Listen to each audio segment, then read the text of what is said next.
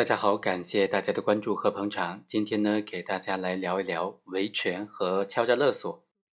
在司法实践当中啊，维权和敲诈勒索往往是非常的巧妙的关系，因为过度的维权很容易被判定为是敲诈勒索了。在司法实践当中也出现过很多这样的案件，行为人也就是被害人，因为过度维权，最终被法院判决构成敲诈勒索犯罪，得不偿失。今天就给大家讲这样一个案件，因为过度维权被判敲诈勒索的案件。二零零八年的时候，三聚氰胺的事件席卷了全国。本案的主角郭丽也带着女儿到医院进行检查，检查结果显示，他的女儿呢是存在这种肾结石的。于是郭某便将家中购买的这个施恩牌的奶粉拿到去送检，检验报告显示啊。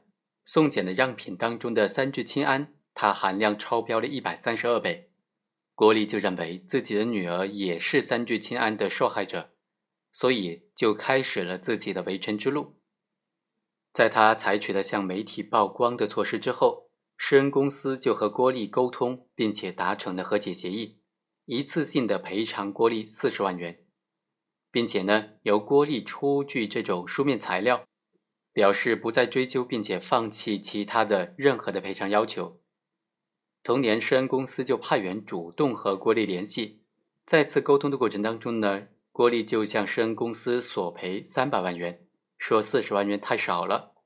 之后呢，这个施恩公司就报警了，郭丽被警方逮捕了。